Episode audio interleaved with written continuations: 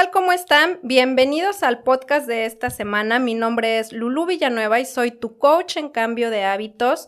Bienvenidos a este espacio de bienestar integral, mente, cuerpo y espíritu. Esta semana me acompaña una gran invitada que tengo el honor de mencionar, que es una gran amiga, una amiga del alma, del corazón, que el universo me permitió conocer, ponérmela en el camino y hoy en día compartir con ella muchas cosas. Vamos a hablar de un tema que es muy común, que mucha gente desafortunadamente pues lo padece, es una condición que se le llama alopecia y le he llamado a este podcast con el título de debilidad o fortaleza y ustedes van a saber ahorita que escuchen por qué le estamos llamando así. Primero quiero presentarles a mi gran invitada, mi gran amiga Joana Rocha que la adoro y que estoy feliz de tenerla aquí. Bienvenida amiga, ¿cómo estás? Hola, muy bien, muy bien, muy bien. Este, pues saludos para todos. Yo soy Joana, Joana Rocha. Muy contenta de estar en tu podcast. Ya teníamos muchísimo planeándolo y no se nos hacía. Hasta ahora la segunda temporada ya por fin se nos hizo. Y yo pienso que los momentos siempre son perfectos, amiga, porque este tema no hace muchas semanas causó controversia en redes sociales y en la tele y todo, y pues tú nos vas a platicar de eso. Pero antes que todo, quiero que le cuentes a la gente quién es Joana Rocha, qué hace, a qué se dedica. Yo les puedo decir, pero porque soy su fan número uno, aunque muchas personas van a decir que ellos son su fan y ellos son sus fans, pero yo soy la número uno y ella lo sabe. Ah. Y cuéntales, ¿a qué te dedicas, amiga? Bueno, yo empiezo diciendo que soy de la hermosa tierra de Culiacán, Sinaloa, nacida allá por los años, sí, sí, voy a decir edad, porque estoy muy orgullosa yo de mi edad, de que he llevado bien mis 40 años. Entonces, soy muy mexicana, muy sinaloense, pero soy culichi de corazón. Me dedico a la música, yo soy cantante, cantante profesional desde hace más de 20 años que me dedico, me dedico a cantar. Soy licenciada en comunicación, pero definitivamente la vocación llama, así que yo me gradué de licenciada en comunicación y nada más pude ejercer un año porque definitivamente lo que yo necesitaba hacer era cantar. Así que soy cantante, radicó en la ciudad de Dallas hace seis años. Aquí me casé por azares del destino, que eso es una también muy larga historia que ya en algún otro podcast contaremos la, lo que el destino te lleva. Y bien dice el dicho, uno propone y Dios dispone, así que esa es la razón por la que estoy aquí, porque Dios así lo quiso definitivamente, pero yo no venía para acá. En fin, esa soy yo. ¿Qué, qué más les puedo decir? Este, soy una persona muy, muy sociable, muy amiguera. Soy una persona muy apapachadora, muy familiar, hogareña, a pesar de que soy muy vaga, también soy muy hogareña. Y sí, cinco años de casada, muy felizmente casada. Yo puedo decir muchas cosas de ella, que canta precioso, que la conocí justamente cantando, que de verdad es la mejor cantante del mundo, yo se lo digo, y no les estoy mintiendo, ustedes ya la escucharán en sus redes sociales, al final no las va a compartir. Y fue así como cuando la conocí de ya la adoro. O sea, la vi, ya, la, ya la adoré y afortunadamente iniciamos una amistad muy bonita hasta hoy en día. Y pues nada, es maravillosa, es una gran amiga, es muy, muy honesta, muy leal y no pararíamos este podcast de nombrar todas sus grandísimas cualidades. Pero ahora estoy muy contenta de que ella va a abrir su corazón conmigo, así como yo lo he abierto con todos los que ya me escuchan y me siguen desde hace tiempo, con un tema que no es fácil, yo sé para ella, pero que también no es fácil para mí hablarlo, eh, que lo veo con, como estilista, que ustedes saben que también soy aparte de coach en cambio de hábitos, que es un tema que, que se ha padecido desde hace muchos años, una condición que muchas mujeres lo padecen, muchos hombres también, es más común, que es la alopecia. Y es una condición que Joana eh, padece eh, por eso quería invitarla a hablar de este podcast. Sé que no, no es fácil abrir nuestro corazón cuando tenemos una condición, como ustedes ya saben que yo empecé a hacer este podcast platicándome, platicándoles de lo que yo este, también he tenido con alguna condición, pero agradezco amiga que, que des este espacio para abrir tu corazón a este tema porque sé que a mucha gente le va a ayudar, le va a dar fuerza. Yo sé, eres una mujer súper fuerte y sabes que te admiro por eso y muchas cosas más, pero sí es importante hablar de este tema porque se abrió mucho el, conocerlo más por algo que se suscitó en, en, ya sabemos, en ciertos premios y en redes sociales y la famosa cachetada. Y entonces dijimos, pues es que hay que hablar de eso porque al final de cuentas creo que es una cuestión que emocionalmente afecta a muchas mujeres. Y qué mejor que tú que nos platiques sobre este tema de la alopecia.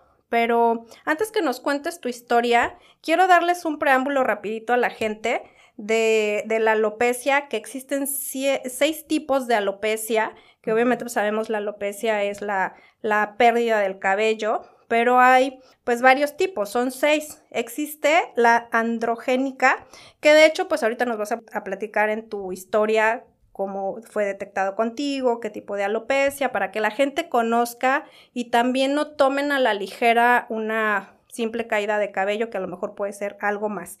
Esta de androgénica es pues la más común que es por la edad o por herencia. También existe la areata, que esta es una de las más graves donde el sistema inmunitario ataca los folículos pilosos, los folículos pilosos que es de donde sale nuestro cabello. La fibrosante, que es cuando se cae el cabello de la frente y la hace ver más amplia, que es como también lo que yo veo muy común en, en la gente, eh, en mi trabajo de estilista, que lo veo muy comúnmente. La difusa, que se da en ciertas áreas de la cabeza y es reversible, que pues puede ser como ciertos, como círculos que, que, que, hay como parches, por así decirlo, en la cabeza que se cae en ciertas áreas, que se le llama también como alopecia local. Y esto puede ser mucho causado por estrés o falta de nutrientes, que ese es un tema sumamente importante que también lo voy a mencionar ahorita en la plática. Eh, la cicatricial, que es producida obviamente por una cicatriz en donde pues ya de ahí no salió cabello, y la universal, que es como un sub, como un eh, título o algo así que se, que se le da como de la ariata, que se presenta de la forma, pues como por decir un poquito más agresiva. Y vamos de ahí, eh, Joana, a que nos cuentes tu historia, cómo fue detectado en ti, a qué edad, qué tipo. Primero vamos a platicar como que la parte médica y luego vamos a entrar en esa parte emocional. Ok, yo tengo alopecia desde los cuatro años. La mía es alopecia areata. Desde un principio se me diagnosticó como alopecia areata. Eh, menciona como si fuera una enfermedad. Yo, honestamente, o un padecimiento, yo la verdad eh, prefiero llamarlo condición. Una condición médica, sí, porque es tratable. Comencé, como les digo, a los cuatro años. Yo, desde muy chiquita, siempre he sido muy dramática. Entonces, desde chiquita yo era muy intensa y todo me preocupaba. O sea, todo, literal. Si, si, si podía haber un gatito que no había comido y yo ya estaba llorando. O sea, desde chiquita. Entonces, desde los cuatro años Claro que antes, por eso también mencioné mi edad, porque estamos hablando de que en esos tiempos, a mis cuatro años, este, hace 36 años, no era algo que, una, no era algo que se hablara tan abiertamente, tal vez no había la misma tecnología o los mismos avances médicos que hay hoy en día. Entonces, eh, sí se conocía como alopecia areata, sin embargo, no había eh, tal vez los medios o los medicamentos que existen hoy para tratarse. Entonces, primero que nada, eh, que alguien que nos escuche tiene cualquier caída diferente o más intensa de cabello que lo normal, inmediatamente acudir a un dermatólogo, a un profesional, es indispensable para que sepan, les diagnostiquen qué tipo de alopecia es, porque puede ser tratable, puede ser que esté muy avanzada y puede ser como en mi caso, que como no había los mismos avances que ahora, este, la mía ya se convirtió de alopecia areata en alopecia universal. Comencé, como les digo, a los cuatro años se me fue cayendo de repente en episodios muy estresantes de mi vida. Me salía, pero cada vez, eventualmente me estaba saliendo cada vez menos cabello.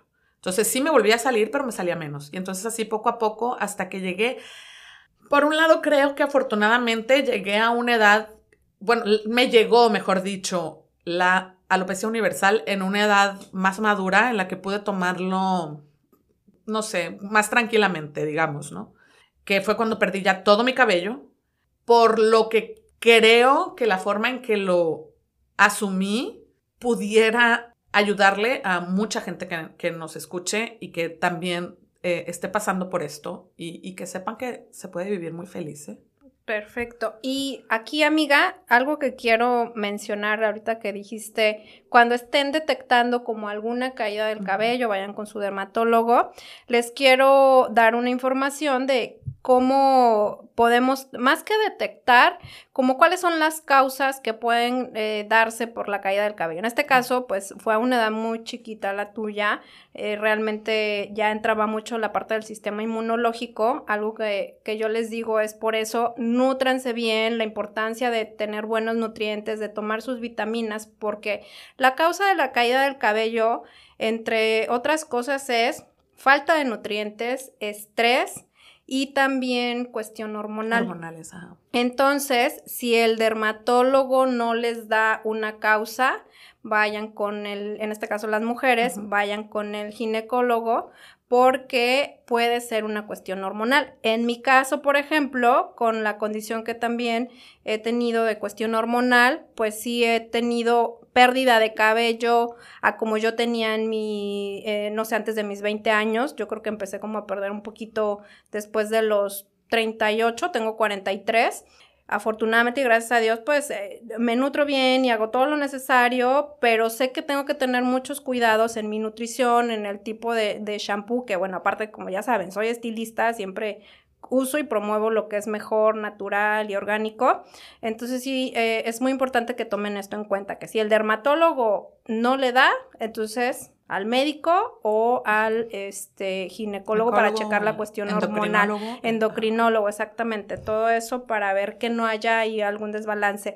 No lo dejen. Eso es muy importante. Si en esos años, como dice Joana, no había la información o no, ella estaba chiquita, los papás a lo mejor no, no tenían como tanto ese conocimiento de llevar al doctor y todo esto, hoy en día sí hay mucho que hacer y sí les digo mucho, al, al por ejemplo, a mí, a las clientes que me tocan, que, que hoy en día, te tengo que decir, en estos dos años, aumentó la caída del cabello más del 60%, en la mayoría, el 70%, yo creo 80% de las personas, en el caso que yo atiendo, porque obviamente pues, vivimos tiempos de mucho estrés, ¿no? Entonces sí es importante tener ese cuidado, atenderse y hacer lo que se pueda hacer. Si te dicen falta de nutrientes, pues ándale, toma tu, nútrete bien y toma tus vitaminas. No solo come bien, toma tus vitaminas. Y si te dicen, pues es hormonal y te tienes que hacer ciertos estudios, hazlo. Siempre, siempre les hablo de la parte de invertir en uno mismo, ¿no? Entonces, bueno, ¿a qué edad ya pasó? Porque nos dices que no fue tan chica, ¿a qué edad pasó a esa etapa de universal, donde pues ya es la pérdida total de cabello? Y, empieza, pues entiendo y supongo, la cuestión de, de las emociones, de afrontar el, tengo esta situación, yo trabajo, sabes, estilista, la cuestión de la belleza, que cuido tanto mi cabello y que las mujeres cuidamos tanto el cabello que sé que debió de haber sido una situación fuerte, pero obviamente el proceso que lo viviste, pues muy diferente. Cuéntanos a qué edad y qué empezó a surgir ahí en Joana, esas emociones, esos miedos, el qué decía la gente, porque te enfrentas a un montón de cosas, ¿no? Bueno, ahí igual me tengo que remontar a, desde que comenzó todo, porque en realidad cuando, cuando se me diagnosticó la alopecia areata, el dermatólogo, bueno, no fue uno, porque mis papás intentaron por todos los medios, o sea, con todos los médicos y todo lo que se sabía, lo poco o mucho que se sabía en ese entonces, llevarme a todo tipo de médicos. Entonces el dermatólogo decía, bueno, es que es una cuestión emocional porque su hija es muy aprensiva y chalala. Entonces tiene que llevarla a terapia eh, emocional, a terapia psicológica. Entonces me llevaban a terapia psicológica y era muy complicado para mis papás porque pues una niña de cuatro años, cuatro o cinco años, su médico o su terapeuta le dice es que tiene que tomar tranquilizantes o tiene que bajarle. Entonces, comenzaron a lo que decían y entonces me daban tranquilizantes y era yo una niña que tenía que jugar y en lugar de jugar dormía. Entonces no fue mucho el tiempo, la verdad, que mis papás hicieron caso, porque me volvió a salir el cabello. No que no hicieran caso, sino que ellos veían más como de que, ah, ya le salió el cabello, ok, ya puede seguir su vida normal de niña. Entonces, eh, mis papás en ese caso se preocupaban mucho por eso, por, por enriquecerme emocionalmente y procurar que no fuera tan drástico eh, para mí emocionalmente el hecho de perder el cabello. Eh, mis papás siempre han sido unas personas muy, muy sensibles, eh, sensibles de, sensibles y objetivos, en el sentido de que no inclinarse hacia, hacia lo superficial. Entonces, igual yo crecí mi vida, volví a tener esos episodios de caída de cabello, me volví a salir, de repente yo ya estaba consciente de que, ah, se me cayó, pero me va a volver a salir, ¿no? Y mientras tanto, seguíamos buscando alternativas. No me tocaron tantas burlas, o será que, bueno, no voy a ahondar en el tema, pero será que en nuestros tiempos el bullying no era, se tomaba de otra manera, pues, o sea, no, no, no éramos tan sensibles en ese sentido, muchos sobre todo nuestra sociedad eh, eh, mexicana, es como más, como más em, aguantadora, aguantadora como más resistente, ¿no? Y entonces, si de repente alguien no llegaba a notar, porque yo mi cabello, a pesar de que lo perdía y me salía, siempre tuve mucho, mucho cabello, muy bonito cabello, cada vez menos, pero tenía muy bonito cabello, largo, bonito, ¿no? Y entonces, si alguien llegaba a notar que yo tenía un parche sin cabello, era como imprudencia más que bullying. Era así como, oye, ¿por qué no tienes cabello? ¿Y por qué no tienes ahí? Te vas a caer pelona y que no sé qué. Como yo siempre he sido muy amiguera, la gente nunca he pasado por el rechazo o tal vez como era muy aguantadora y soy muy aguantadora, soy sensible y muy llorona, pero para muchas cosas soy muy aguantadora. Entonces, en ese sentido no me afectaba o mucha gente no me abordaba agresivamente, ¿no?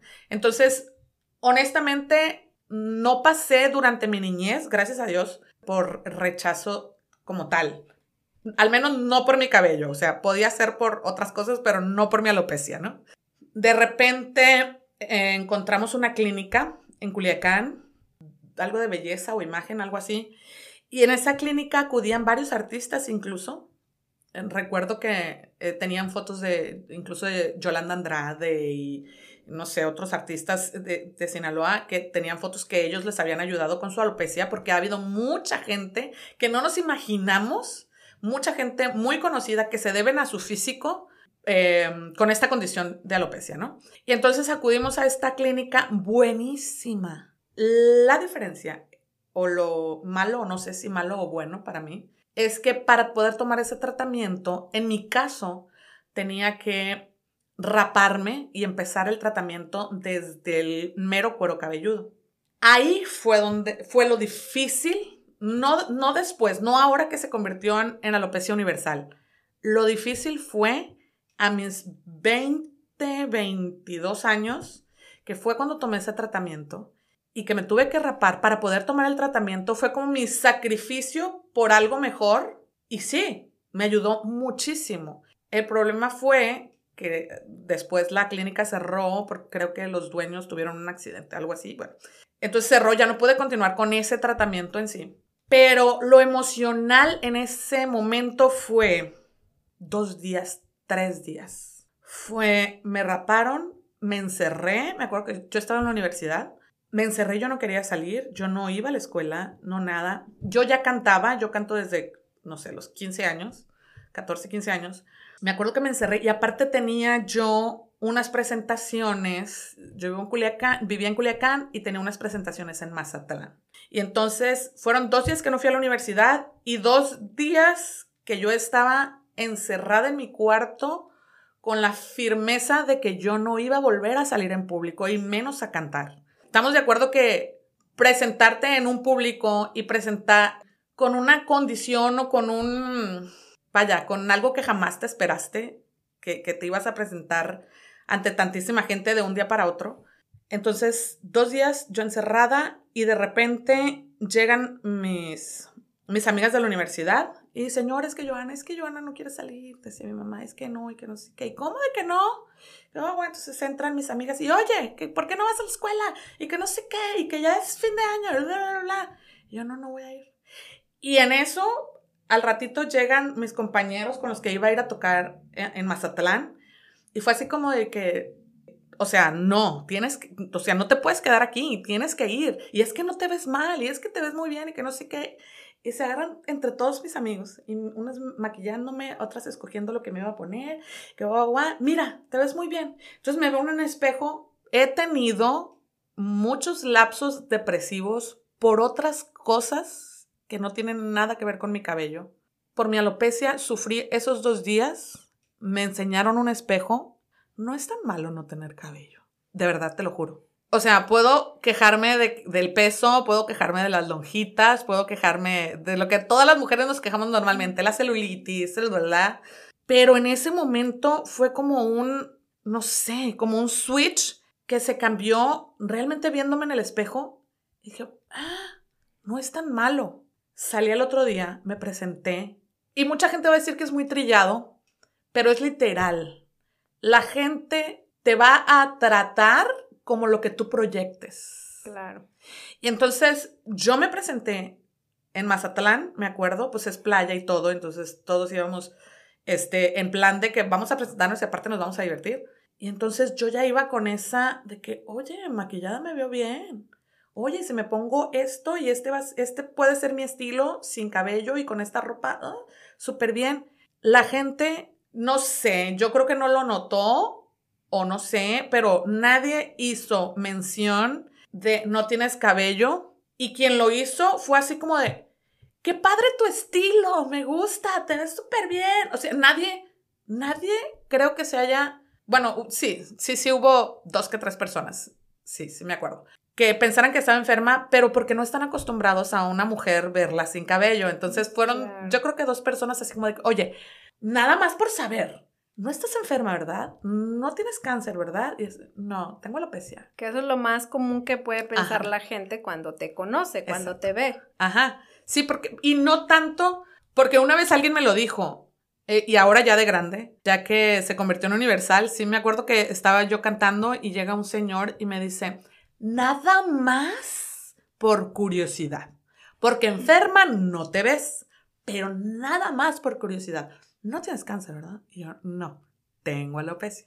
Y me he tenido que adaptar a tener que dar la explicación de qué es, al menos yo creo que ya, ya tengo mi propia versión o mi propia definición rápida de lo que es la alopecia.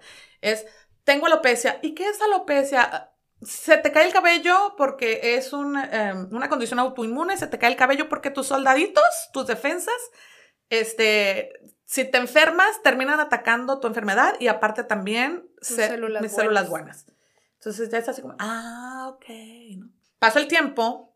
Yo soy una persona muy creyente, no soy muy religiosa, pero sí soy muy creyente en Dios y, y en, en el universo o como quieran llamarle.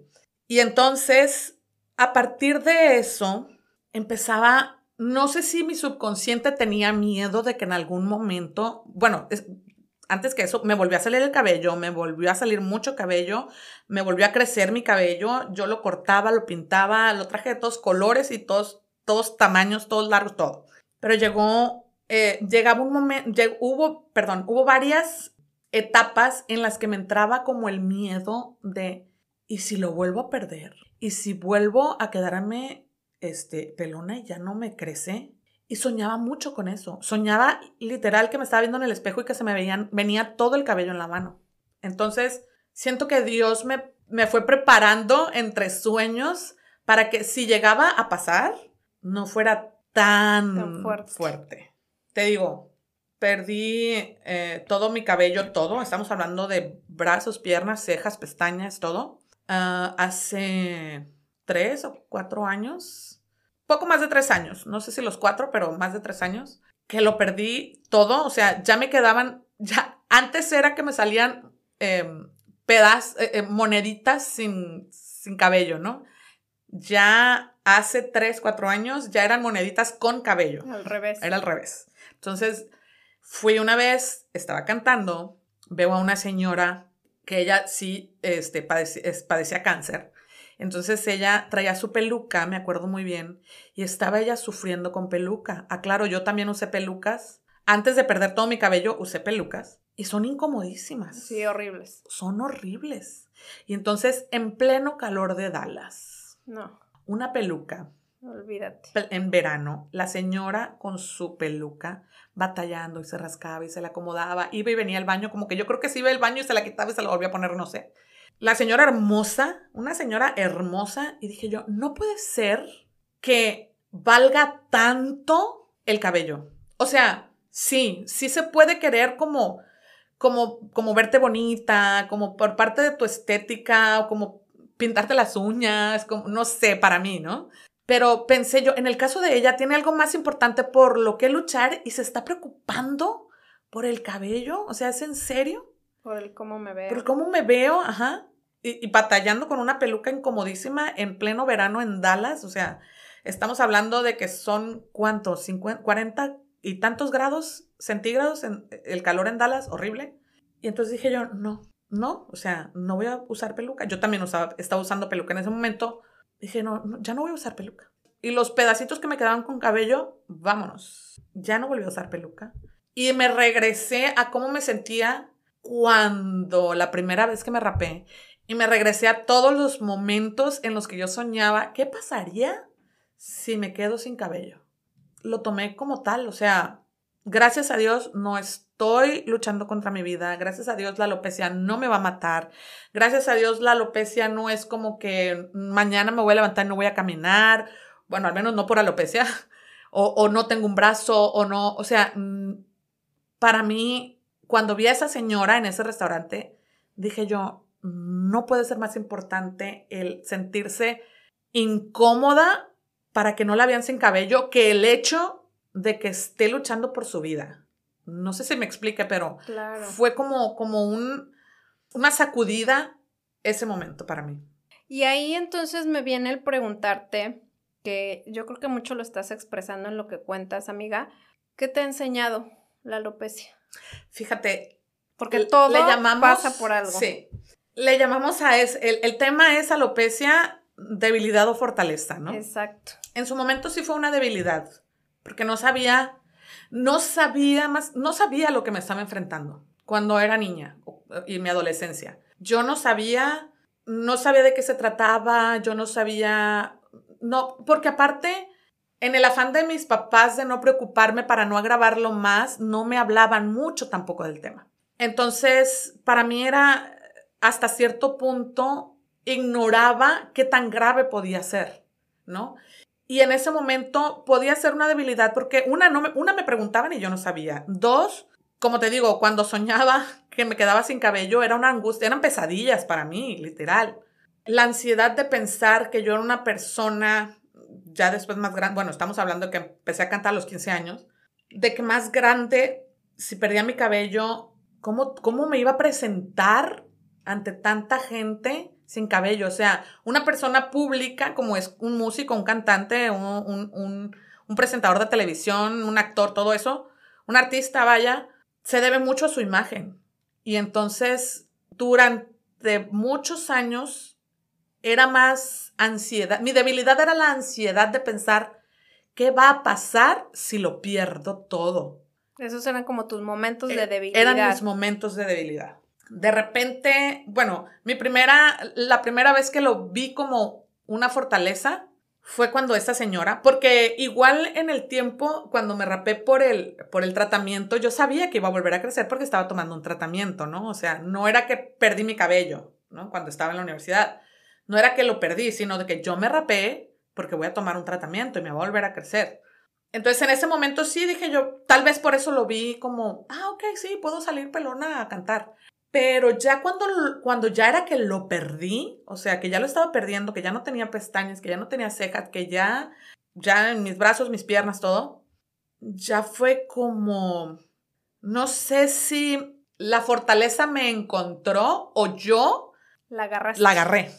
Ajá. Claro, yo creo que la agarramos, eh, digo la agarramos porque he pasado con otra condición, ese, ese mismo, ¿no? Ese sentirte débil por una condición que tienes, que en cierta forma está y no está en tus manos, o sea, no está en tus manos, pero pues te tratas de todas las formas posibles y tienes la opción o te quedas en la debilidad y te quedas en el por qué a mí, en el por qué yo, en el que esa Joana que, que se rapó por primera vez y no voy a volver a salir al mundo, y te podías haber quedado así toda la vida.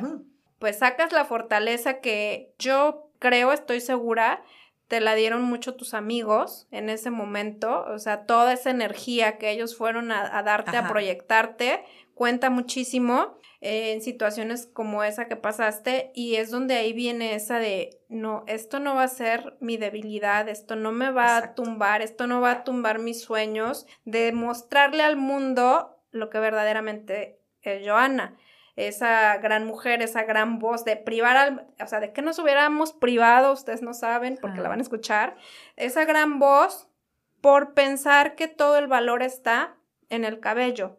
Sé de verdad vuelvo a lo mismo por lo que me dedico de, tantos años de estilista, el valor tan grande que tiene el cabello para las mujeres.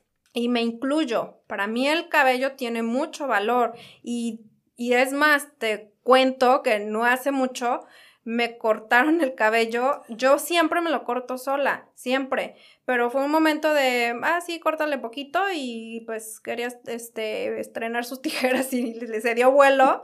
Entonces me cortó mucho. Entonces yo amo mi cabello largo, adoro mi cabello largo y lo cuido lo más que puedo. Y bueno, a ver, fueron dos días que me sentí así de triste, de, y ya después me cayó le dije, a ver, espérate, ¿qué te pasa? O sea, es un corte, va a crecer. va a crecer. Tienes cabello. Y eso es, eso para mí, el, el escucharte, el conocer tu historia, el conocer y ver también muchas personas que llegan conmigo y que empiezan, no, no, con este padecimiento, pero así a lo mejor mucho estrés y que se les empieza a caer de más, sé lo que significa todo esto. Entonces, creo que más allá que tú haberte quedado en esa debilidad que todos llegamos a tener, ¿no? Te hiciste más fuerte, eres una mujer más fuerte, lo que reflejas, eh, yo creo que lo sabes y te lo decimos todo mundo, o sea, lo que reflejas va más allá. Cuando alguien te ve, no es, para mí cuando yo te vi cantar, no es que tendrá, porque no tiene cabello. No, para mí fue esa voz. Y bueno, la canción que estabas cantando. sí. Sí. porque estaba cantando una canción que me encanta. Eh, esa voz, con esa canción, ¿quién es? ¿Quién es esa muchacha? Yo quiero conocerla. Yo así, yo quiero ser su amiga. Como las niñas, quiero ser mi amiga. ¿Vamos ser amigas? sí, y, y así tal cual. Entonces yo estoy segura que toda la gente que te ve, así es. O sea, y siempre ha sido así. Entonces creo que también lo que tú dices es lo que proyectas tiene mucho que ver. Eh, estoy segura, no sé si conozcas muchas personas que, que han tenido este padecimiento. Eh, yo sí, no tanto personalmente, no me refiero a la alopecia, sino al, padecimiento que, la condición que yo he tenido, pero estoy en, en, grupos de asociaciones y grupos privados y todo esto en donde hay historias de verdad de la parte débil que se quedan en la parte del victimismo y hay quienes decimos, yo te puedo decir hoy en día, bendigo la condición que tengo, porque soy lo que soy y he aprendido lo que he aprendido gracias a eso. No sería lo que soy ni sabría lo que sé y me falta mucho, mucho, pero sigo en ese crecimiento si no hubiera sido por eso. Y estoy segura, eso iba, que te ha enseñado la alopecia. Sí, fíjate que, fíjate que una vez, una vez me dijo una amiga, se sorprendió mucho porque hablando sobre alopecia, yo le dije precisamente eso. Para mí la alopecia es, un, es mi fortaleza. O sea, es como, no, no sé cómo explicarlo, pero alguna vez publiqué algo de que yo realmente no conocía mi propia belleza, o sea, hasta que la alopecia avanzó hasta universal. No significa que eh, sea algo que deseaba, así como que, ay, me quiero quedar, pelona, ¿no? Porque, claro. sí, o sea, obviamente yo como mujer también era, el, mi cabello era importante para mí y más que yo tenía muy bonito cabello y, era algo que mucha gente me admiraba mucho. Esa vez yo le contesté a mi amiga, pero me salió así de la nada, es que para mí mi alopecia es mi fortaleza porque soy más confiada ahora que lo que era antes, que lo que era cuando tenía cabello. Yo era una persona muy depresiva, era una persona muy insegura, a pesar de que no lo pensaría nadie que tenía casi una vida cantando y en, en los escenarios. O sea, yo literal tenía un alter ego, yo era una persona arriba de los escenarios y era otra persona abajo de los escenarios. Entonces, arriba de los escenarios yo era la artista, yo era la, la confiada, la todo, o sea, me armaba y, y, no, era yo, pero no era yo, era mi alter ego, ¿sí? Y cuando bajaba era una persona, no tímida, nunca he sido tímida, pero una persona muy insegura y muy, con muy baja autoestima. Y honestamente, mi baja autoestima, volvemos a lo mismo, muy pocas veces, no con nunca, pero muy pocas veces se basaba en el hecho de que se me estaba cayendo el cabello. Siempre eran otras cosas, siempre era como de que, no sé, ay, me salieron granitos, ay, este, engordé, ay, es que mi pellita, ay, es que mi celulitis, ay, es que mis pies, siempre había algo y muy pocas veces fue el hecho de que ay, es que se me está cayendo el cabello. El cabello casi nunca fue un problema para mí. A raíz de que perdí todo mi cabello, entendí la belleza es lo que tú transmites. Totalmente. Puedes tener el cabello más hermoso exactamente. y no transmites y no nada. transmites nada. o transmites cosas no muy agradables. Ajá. Totalmente. Entonces, y empecé a preocuparme por ser una persona bonita, no por fuera, que no siento que sea fea, pero por claro físicamente. Que no eres hermosa. Sí, pero, ah, gracias. sino más por dentro, sino más de no soy la bondad andando, pero me empecé a preocupar por hacer más cosas buenas y por nutrir más mi, mi espíritu, mis emociones, mi, todo eso dentro de mí, porque una persona que es feliz consigo eh, va a transmitir felicidad. Una persona que es bonita por dentro va a transmitir belleza. Claro. Y entonces empecé más a enfocarme por ese lado. Vaya, eso aprendí con la alopecia, de que hay cosas que valen mucho más la eh, la pena o valen mucho más, eh, tienen más valor, vaya, que el cabello. Porque hay mujeres hermosas con cabello y hay mujeres hermosas sin cabello. Claro. Y es cuando venimos al tema este de... Sí, que bueno, vamos a, vamos a comentarlo porque fue muy polémico y hasta tú y yo nos mandamos mensajitos también. mucha gente. Sí, yo sé que mucha gente, eh, yo no soy de comentar en publicaciones realmente, la verdad, ese, polémicas. Este, si comento algo es como para qué bonito, felicidades, lo que estén, eh, pues, no sé, compartiendo, ¿no? Feliz cumpleaños y ya pero ya de temas polémicos no. Entonces sí me llamó la atención la cuestión que sucedió con Will Smith y su esposa en estos premios, en el cual pues eh, de repente surgió como que el, enojo y la cachetada, ¿no? Y entonces tú escribiste algo en tus redes sociales eh, aludido a este tema y fue mucha polémica, ¿no? Porque lo que debió de haber sido como creo yo, ah, compartimos eso, yo le dije, yo le dije a Joana, ay, sí, se, se, merecía la cachetada, ¿no? Pero bromeando, pero a final de cuentas, pues debió de haber sido una oportunidad para darle voz. Exactamente. A la situación de, de la condición o padecimiento de la esposa, ¿no? De Jada Smith. Entonces, cuéntame, a ver, suelta. Voy a leer lo que escribí. Justo al, a, la mañana siguiente, yo me despierto y mi cuñada me manda este, un mensaje diciéndome, ¿cómo ves? Yo no sabía de qué se trataba, veo el video, veo memes, veo por todas las redes sociales inundadas con el caso de Jada, Will Smith y, y este señor Chris Rock, ¿no? Y entonces me enojé mucho, la verdad me enojé mucho porque como dices, era el momento perfecto para que la alopecia tuviera voz. Y entonces voy a leer lo que escribí, que causó mucha polémica y mucho enojo con muchas personas. Rapidito dice, mi opinión acerca de la polémica de los Oscars. El chiste de Chris Rock no encajaba. La reacción de Jade Smith, aunque la esté pasando mal con su alopecia, como figura pública creo que dejó muy mal ejemplo al darle tanto valor a su falta de cabello. Eh, Will Smith predica la estabilidad emocional y espiritual, pero ayer dejó la estabilidad en su casa. Mi opinión hacia Jada es desde la empatía, siendo yo una mujer con alopecia, una niña apenas está forjando su carácter y puede ser confuso y doloroso un comentario hacia su condición física. Pero una mujer de 50 años debe saber que tener alopecia no es estar al borde de la muerte, no es perder brazos o piernas, ni es perder a un ser querido. Eh, y termino con una cosa es erradicar el bullying y otra hacer una sociedad débil de mente. Con eso de débil de mente me refería a que, obviamente, a que no puedes darle más importancia a no puedes quedarte en la debilidad de algo. O sea... En este caso, tú lo, te refieres a eso con los comentarios que hizo este hombre. Ajá. Para empezar, así de rapidito, resumiendo, este señor hace un... Es, para empezar, es un cómico que se presenta casi siempre y es un show, ¿no? Claro, todo fue show. Entonces, toda la gente sabe que va a arremeter contra el primero que se le cruce en el camino.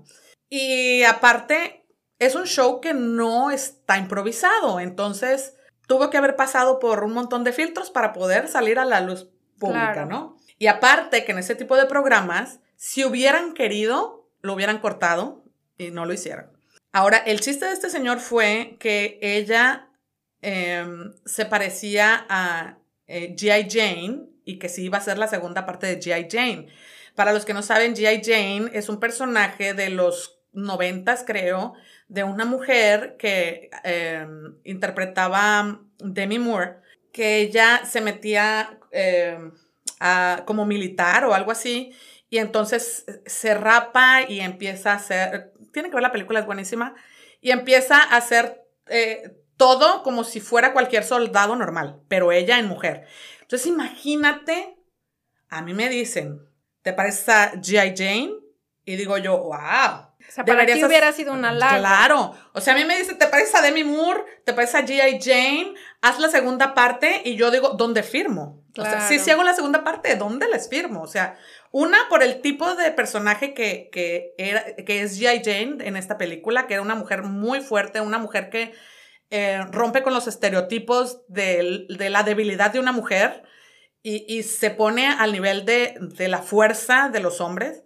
Dos, Demi Moore es una mujer increíblemente bella. Aparte fue muy, este, ¿qué se puede decir? Como aplaudida y admirada. Y le decía que se veía guapísima cuando se rapó para esa película. Ajá, entonces ella se rapó para esa película sin pensarlo. Obviamente le han de haber pagado bastante bien, ¿no? Claro. Pero aparte, o sea, no muchas actrices que se deben a su físico lo hacen. Lo hacen. Claro. Por más que les paguen. Y ella lo hizo. Claro. Entonces, si a mí me hubieran dicho eso, yo con los ojos cerrados, pónganme el contrato donde firmo. En el caso de Jaira, se puede entender que pudiera estar pasando por algún tipo de depresión con su alopecia, que no es la primera vez que ella hace alusión a eso, pero cada vez que hace alusión a eso, realmente sí me molesta. Que lo haga ver como algo muy triste. O sea, creo que ella con su, con su voz o con su poder como figura pública se hubiera hasta cierto punto tragado un poquito el hecho de, de una supuesta grosería y se hubiera levantado y como dices tú, le hubiera dado voz a toda esa gente o todas esas mujeres sobre todo, bueno, los hombres también sufren de alopecia y literal lo sufren. Sí, lo sufren mucho. Ajá. Entonces, y, las mujeres ni se diga. Entonces, yo creo que hubiera sido una muy, muy buena oportunidad para que ella o Will Smith cuando dio su discurso, porque después de eso ganó el premio, este, se ganó el premio. Entonces, haber dado el discurso, un discurso muy positivo acerca de eso. Pocos días antes, yo también lo publiqué del el caso de una niña que sufría de alopecia, una niña de 12 años. Entiendo, por eso mencioné en mi post que el caso de una niña porque era un, a una niña se le cae todo el cabello porque la de ella no era una alopecia como con la que yo comencé. Yo comencé de poco a poquito. Esa niña a sus 12 años ya no tenía cabello. Y el rechazo y el bullying y todo ese tipo de cosas, niña, creo que era de aquí de Estados Unidos, la niña se suicidó. Sí, muy fuerte, muy triste. Sí. Yo muy pocas veces, muy pocas veces había escuchado que la alopecia porque de repente me meto a leer y conozco gente y busco videos y TikTokers, porque hay TikTokers con alopecia que hacen este, eh, alusión a eso y, chicas alegres, hermosas y todo, ¿no? Y otras que lo ven así como, es una enfermedad, no te burles de mí porque tengo alopecia. Hay los dos, los dos lados válidos también. Pero son personas grandes que saben de qué manera tomar el toro, pues, o sea, pero una niña de 12 años, como dije, apenas está forjando su carácter, no le puedes pedir que sea fuerte, obviamente va a ser débil. Y me afectó mucho el hecho de que no haya habido alguien que le diera seguimiento o alguien que le haya motivado y decirle y convencerla sobre todo de que es una niña hermosa, porque era una niña hermosa. Pero cuando veo a una mujer de 50 años con el poder que tiene Jade Smith, quejándose de su alopecia o entristeciéndose o lo que sea, me remonté y dije yo, ¿por qué ella que puede de alguna forma hablar y evitar que suceda lo que sucedió con, con esta niña, de que sufría bullying todo eso. Vaya, hay mucha gente que lo está sufriendo y voy a hablar por mí. Yo, lo, yo me hubiera levantado, yo hubiera hecho mi discurso, tal vez no en el momento, pero después, hablar y decir, no estás sola, punto número uno. Niñas grandes, hay hombres, mujeres, no están solos. Yo, que me debo a la televisión y que me debo a mi físico, padezco alopecia, porque para muchas personas es un padecimiento. No estás sola, aquí estoy. Abrir, no sé, hacer conferencias, hacer, bueno, me apasiono mucho y me dramatizo mucho, pero creo que hubiera sido más positivo, debió haber sido más positivo el caso, el caso de ella, pues. Yo creo que, en, en mi opinión, siento que se le da muy poco valor todavía a las emociones. Y tanto el caso de la niña como tanto el caso de, de Jaira, que, que ya pues más grande, yo en lo personal y tomando en cuenta eh, también con, con, la, lo, con lo que ha pasado, yo creo que finalmente tanto una niña que es diagnosticada a los 15, a los 20 o a los 40, 50, porque pues esta Jaira empezó ya a una edad muy pues más grande, entiendo tu punto de vista, pero también creo que las emociones tanto pueden estar en una niña como pueden estar en una persona de 40, 50, 60 años.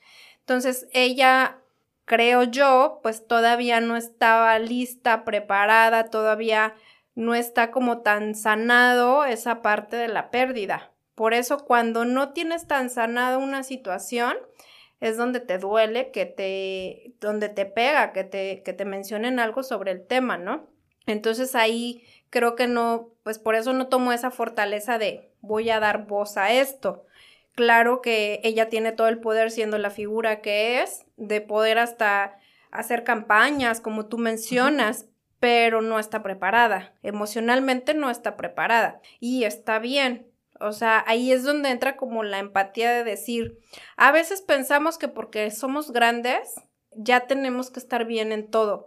Y pues, o sea, tú lo sabes y lo platicamos mucho este tema, o sea, el trabajo del desarrollo personal y de las, y de las emociones es diario, es todo el tiempo. Y hay quien para ti que lo has tomado como una fortaleza que te digo y siempre te lo voy a decir, te admiro, y hay quien pues puede pasarse toda la vida, que a lo mejor pudiste haber sido tú, de que te la puedes haber pasado hasta ahorita tus 40 y 50 y 60 en la debilidad, en el drama, en el... Y no es así. Pero hay mucha gente que está en ese otro lado, ¿no? Entonces... Pero imagínate, yo no creo que sientan lástima por ti a tomar, porque en el caso de ella, ella sabía a lo que iba. Una persona, una persona adulta bueno, tienes el poder de controlar tus emociones. No todos podemos hacerlo, pero tienes el poder. de que lo tienes, lo tienes. De controlar tus emociones. De que lo hagas, lo hagas. De que lo hagas, lo hagas es otra cosa, ¿no? pero, si, pero si sabes que no tienes el, el control de tus emociones, porque te expones. Mejor no. Sí, es que es difícil, o sea, es muy difícil. Si para uno yo no puedo decir como mucha gente dice, ay, común y corriente, porque todos somos iguales, o sea, nada más que unos son famosos y otros no lo somos. Este, pero para uno que no tiene esa exposición a toda esa cantidad de personas y de que te conozcan, reconozcan y todo, pues no es fácil, pues mucho más. Al final, creo, todos son procesos de cada quien. Lo que sí es muy importante, tu mensaje, quitando ya el de Jaira, es el de esta niña, de por favor, papás, no minimicen las emociones de los hijos, porque solamente a lo mejor van y tratan la parte médica, pero nunca le están preguntando a la niña cómo te sientes con esto. Y a veces los mismos médicos no, no dicen, oiga, bueno, pues está pasando esto, es alopecia, ya no va a volver a salir, necesita terapia. Ni los doctores lo dicen. Entonces yo creo que más, ya quitando esa parte de, de los adultos, la parte de los niños, ¿no? Y bueno, de cualquier edad, eh, no minimizar las emociones y tomar terapia. Afortunadamente, todo el proceso fue relativamente, sí, claro, entre ¿eh? comillas. Yo, estoy hablando aquí desde mi experiencia y desde mi punto de vista. No y yo puedo, no, y yo puedo decir lo mismo en mi caso porque a, a, mí alguien me, en algún momento me dijo, ay, yo tengo la misma condición que tú, pero pues yo no he padecido nada, yo no he tenido dolor, porque esta condición tiene diferentes grados y puede ser asintomática o puede ser los dolores peores, que de hecho el año pasado una persona se suicidó por los dolores tan fuertes. El primer caso de suicidio por endometriosis, que es, que es por los dolores tan fuertes, porque minimizan o sea, y de verdad me ha tocado, me, escucho, me tocó escuchar a, a, una mamá llamando a la escuela de su niña adolescente de que por favor no la hicieran tomar la clase de física. Y yo escuché, estaba en altavoz, yo la estaba atendiendo. Por favor, mi hija está en estos días, eh, el sangrado es muy fuerte, por favor no la hagan tomar esta clase, le tuvo que ir, pero está con dolor. La que le contestó, no sé si era la directora, no sé qué. Señora, yo no puedo evitar que tome esa clase, eso es normal. Y yo con un coraje por dentro de que si hubiera sido mi hija, o sea, me levanto y me voy y la saco, porque ningún dolor es normal. Entonces, las emociones que pueden causarlo de la alopecia, no, o sea, no hay que normalizar. Ese es el problema, que normalizamos los dolores, las emociones, y cada quien lo vive a su nivel. Pero, por, pero sí, estoy completamente de acuerdo contigo, pero en el caso de la alopecia, creo que sí es más fácil normalizar, no, no normalizar las emociones, es más fácil normalizar el hecho de... La condición. Aparte, o sea, deja eso. Normalizar o enseñar o, o nosotros mismos ver a una persona diferente sin tenerla que ver raro. ¿Sabes cómo? Claro, sí. Entonces, eso es lo que en el caso de la alopecia no es un dolor, no es, no es como que sí, no te causa dolor físico. No te causa ningún dolor físico ni te ves diferente. O sea, ¿cuál es mi diferencia contigo y conmigo? Es el cabello. O sea, y todos somos diferentes. Es, es, es lo que es el llamado, vaya, que yo, que yo hago hacia los papás sobre todo, de que empiecen a normalizar que todos somos diferentes. Y enséñenle a sus hijos a que normalicen que todos somos diferentes. Yo le hice un comentario a alguien que me criticó mucho por mi punto de vista, que siempre lo aclaré, era mi opinión y mi punto de vista. Y alguien me criticó mucho y le dije, ¿sabes una cosa? Le dije, yo estoy muy contenta con mi familia, yo me siento muy orgullosa de mi familia y yo no sé qué haría sin mi familia, porque tengo cuatro sobrinos ya grandes, o sea, grandes me refiero a más de cinco años, el más grande tiene 7, 8 años, y ellos no me ven como la tía que no tiene cabello.